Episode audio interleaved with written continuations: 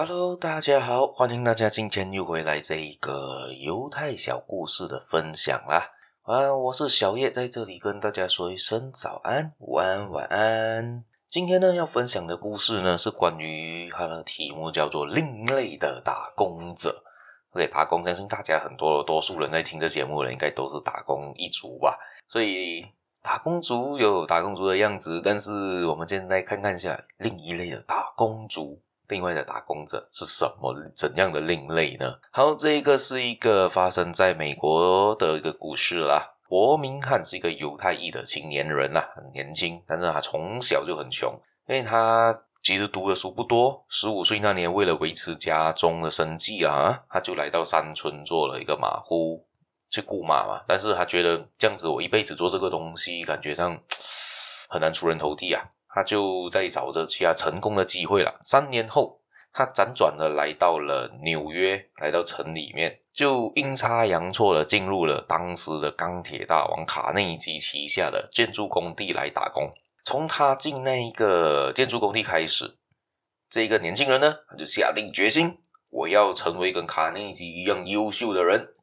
我所以我不需要跟其他人一样，我要跟的是卡内基那种成功人士来学习。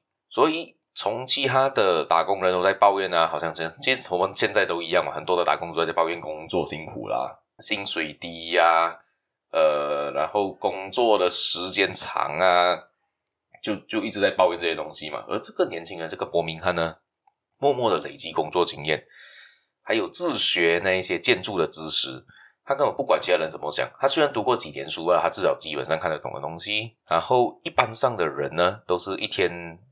都是放工了之后，他放工之后就每个就在那边坐在围在一起打打闹闹、聊天吹水啊，然后就在讲这老板的坏话，就这样过了一天嘛，然后就先到睡觉，第二天早上上工嘛。而有一天的晚上呢，当大家都是一样的在一起闲聊，而这个伯明翰这个年轻人呢是躲在角落看书，恰好当天公司经理到工地检查工作，他就诶看到了这个年轻人。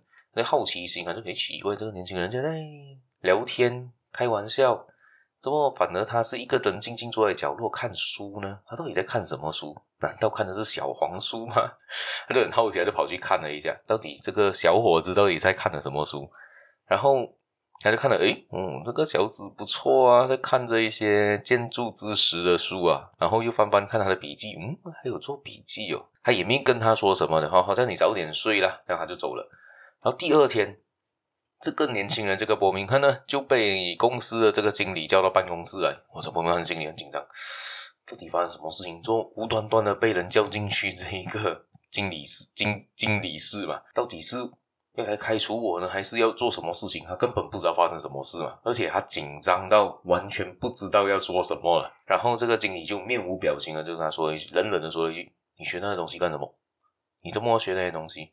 那个。”这个年轻人在伯明翰呢，也也愣住一下，诶，standing 住了一下，到底他在他为什么突然问我这个问题？嘿，不，他这样回答。那个经理又在催促的不耐烦的说一声：“我说你学那些东西到底在干什么嘛？”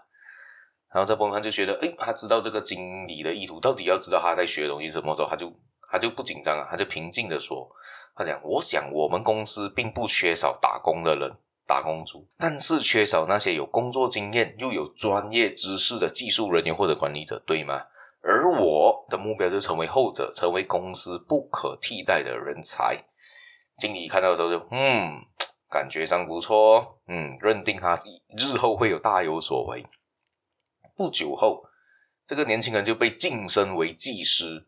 在这些其他打工族、其他其他的其他的下属，他是打工人呢。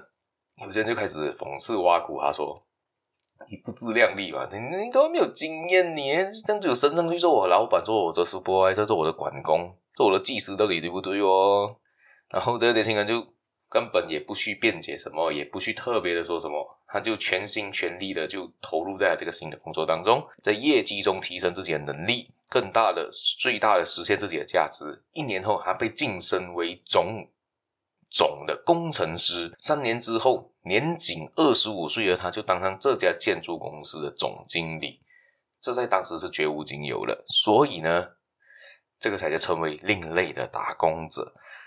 只有每天努力向前，拥有改变现实的信仰和时刻寻找成功的人，才能取得胜利，才能成功啊！这个也是卡内基一直在推崇的成功法学的法则啦，就是成功法则。大家有兴趣的话呢，也可以找找看他那本书，有提到怎样人要怎样成功。那本书的名字叫做《思考致富》，但是作者不是卡内基啊，是访问他卡内基的一个记者吧，叫拿破仑。他有兴趣的话，可以找来看看一下啦。